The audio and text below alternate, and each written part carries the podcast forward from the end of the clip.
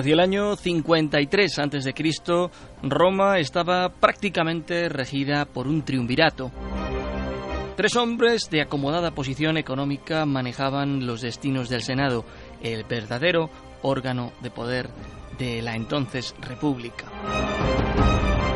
Estos tres hombres eran Cayo Julio César, Neo Pompeyo el Grande y Marco Licinio Craso, a la postre procónsul de Siria.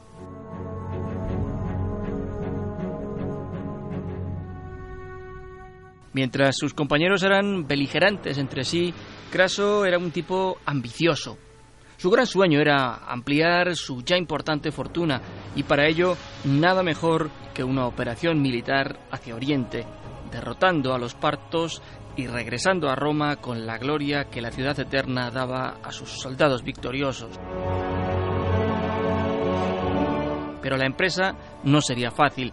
De hecho, estaban por sucederse muchos episodios, algunos de ellos aún por desvelarse. Muy buenas noches, soy Fernando Lumbreras y hoy en Historias de la Historia os invito a que descubráis uno de esos misterios, quién sabe si mitos, que en el mundo antiguo no han podido desvelarse. Esta es la historia de la Legión Perdida de Craso. Día de hoy, cautivo y desarmado el ejército rojo.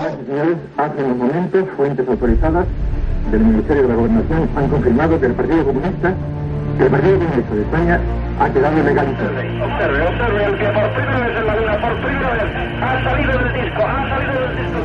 Teniente coronel que con una pistola sube hacia la tribuna, en estos momentos apunta. Como bien habéis apuntado, han sido tres bombas de esas diez explosiones y también desde aquí, desde esta estación de Atocha, hemos podido escuchar...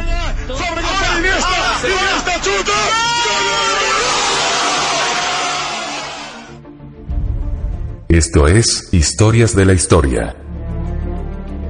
Dirige Fernando Lumbreras.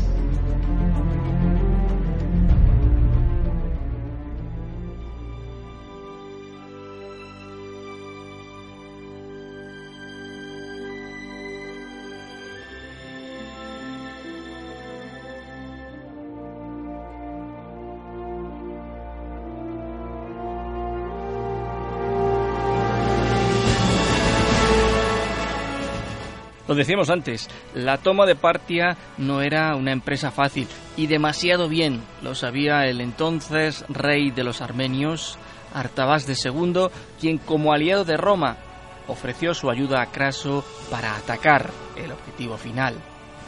Craso, que había iniciado las maniobras de su ejército sin la aprobación del Senado romano, decidió rechazar la ayuda de los armenios y puso en marcha su hueste de más de 40.000 hombres a través de los desiertos de Mesopotamia.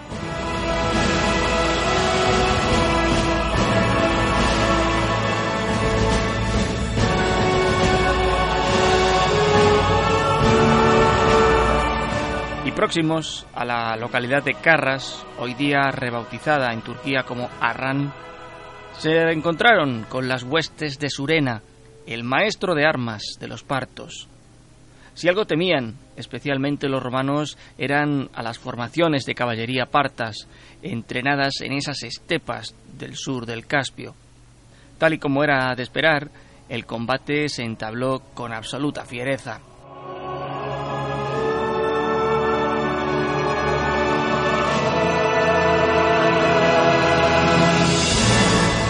Siete legiones romanas, cuatro mil arqueros y cerca de otros tantos jinetes galos habrían podido arrasar al enemigo en otras circunstancias.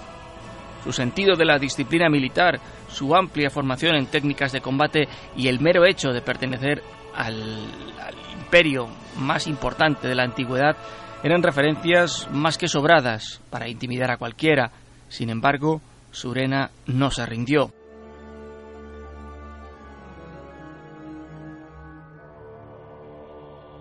Aquel día, los jinetes partos atravesaron las líneas de ataque romanas como un cuchillo caliente lo hace sobre la mantequilla. Los muertos se contaban por cientos, casi por miles. Los partos derrotaron sin compasión a las siete legiones que atacaban con especial violencia. Y no solo eso, En mitad de las negociaciones también murió asesinado el propio Craso, causando unas consecuencias en Roma de las que hablaremos más adelante. A partir de aquí comienza otra historia, una que navega entre la leyenda y la realidad, construida en torno a los relatos de dos historiadores romanos de mucho crédito, Plutarco y Plinio el Viejo. Acabado el combate, al menos 10.000 soldados romanos fueron hechos prisioneros. Según las versiones de estos dos hombres, fueron conducidos hacia Oriente, hacia Bactria, territorios que hoy conforman parte de Afganistán.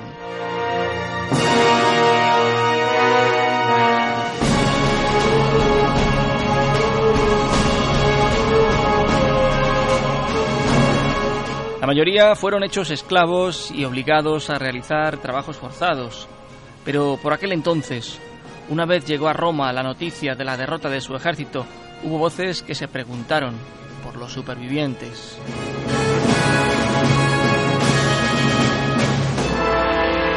En el año 20 a.C., romanos y partos firmaron la paz definitiva y ya entonces aunque se preguntó por el destino de los soldados apresados casi 20 años antes, no se supo con certeza cuál era su paradero. Así se alimentó la leyenda, el mito.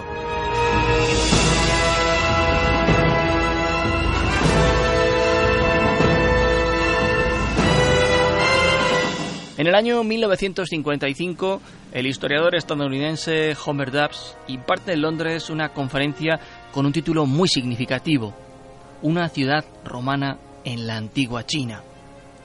Causó especial sensación el hecho de que se había venido especulando que había estado investigando durante largo tiempo acerca de esa legión perdida y dijo que había encontrado una explicación para intentar justificar el paradero de esos 10.000 hombres.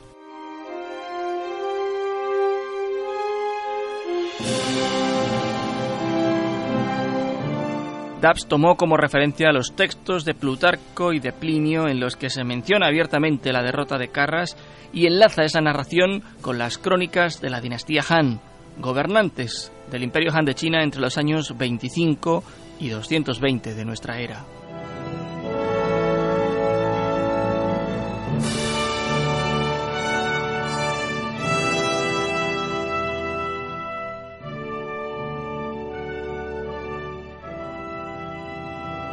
En el año 36 a.C., el general Gan Yanshu emprendió una importante campaña militar en el occidente, en la actual provincia de Xinjiang, contra la tribu Xiongnu, antecedentes de, los hunos.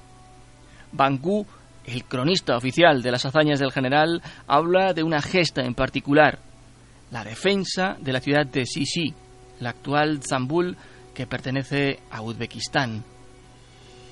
Allí describe la presencia de un extraño contingente formado por soldados muy disciplinados que se protegían y atacaban utilizando técnicas que se asemejan a las de los soldados romanos, con lo que podríamos estar ante aquellas huestes de la Legión perdida.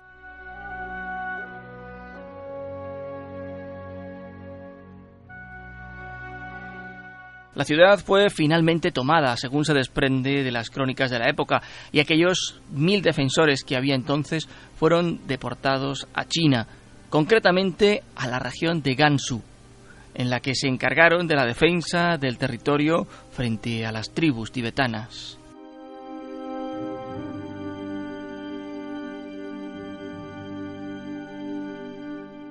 Pero el antiguo nombre de Selaishai que se encuentra en la provincia de Gansu, ha terminado por sacar a la luz, al cabo de 2000 años, la historia de la Legión Perdida. El nuevo lugar en que fueron asentados los prisioneros fue llamado por decreto imperial Li Jian o Li Qian.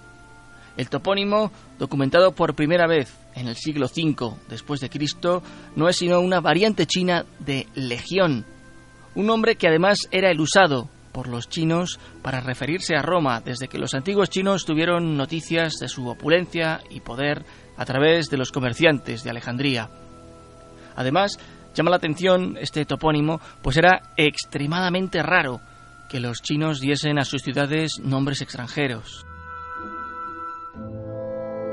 Años más tarde, siguiendo la tendencia confuciana de la rectificación de los nombres, el lugar fue rebautizado como Jie Lu, que significa cautivos.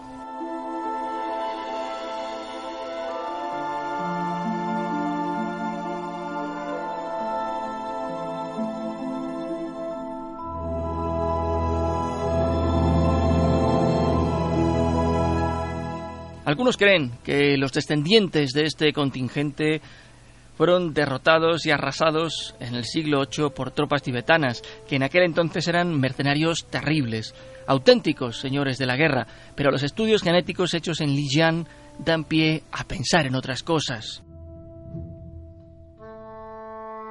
En el año 2001, los diarios Los Angeles Times y El Express sacaron a la luz unos datos que identificaban un poblado remoto como punto final de la aventura de los legionarios de Craso, demostrando importantes diferencias físicas entre los nativos de la zona y el resto de los chinos. Desde entonces, los análisis de ADN realizados por la Universidad de Lanzhou confirman que un 46% de los habitantes de Selaizai entre los que hay ciudadanos con ojos azules y verdes, pelo rizado y de color castaño, incluso pelirrojos, y gente con nariz aguileña, mostraban una curiosa afinidad genética con poblaciones europeas, según informó el semanario francés. Hace dos años se encontraron en torno a 100 esqueletos de hace un milenio con una altura promedio superior a los 180 centímetros.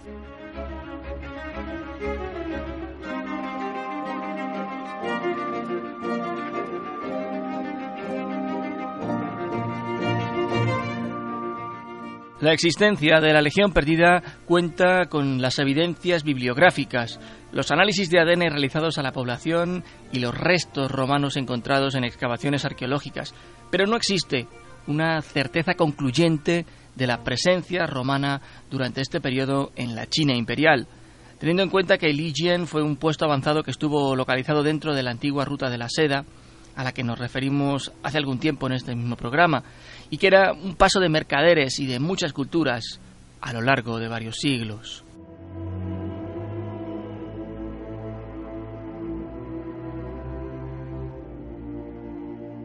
Todavía hoy, varias universidades chinas siguen realizando investigaciones, sobre todo enfatizando en la base genética de la región, más de 2.000 años después de haberse producido estos acontecimientos.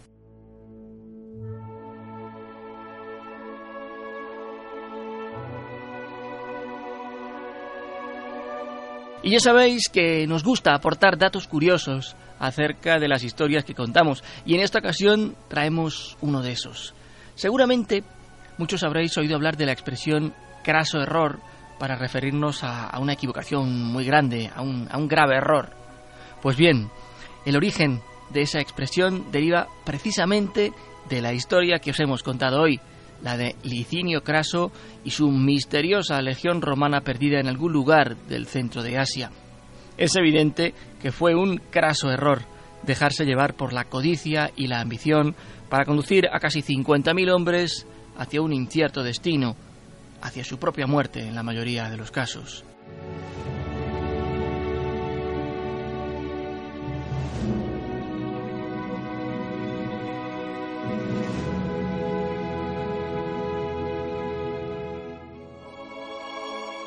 No es esta la única de las legiones romanas envuelta en un halo de misterio.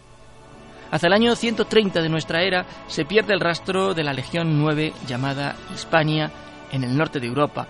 Si bien hay que decir que los historiadores romanos son extremadamente cautelosos a la hora de registrar en sus textos unidades militares que sufrieron grandes derrotas o fueron deshonradas, así que es muy posible que el final de esa Legión novena fuese una somera derrota.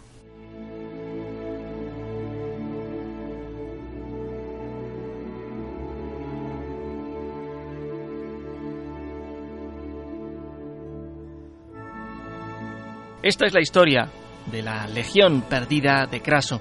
Esperamos la hayáis encontrado de vuestro interés.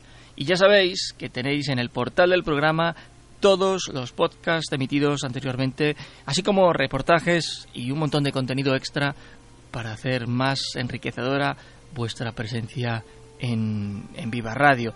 Sabéis también que podéis encontrarnos en iTunes y suscribiros para poder encontrar los nuevos programas cada vez que emitamos uno nuevo.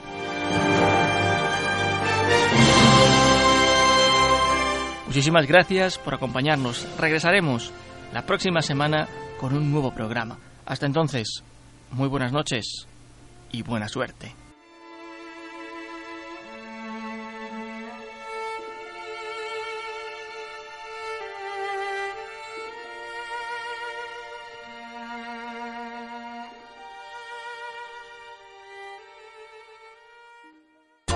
Viva Radio, tu radio de viva voz.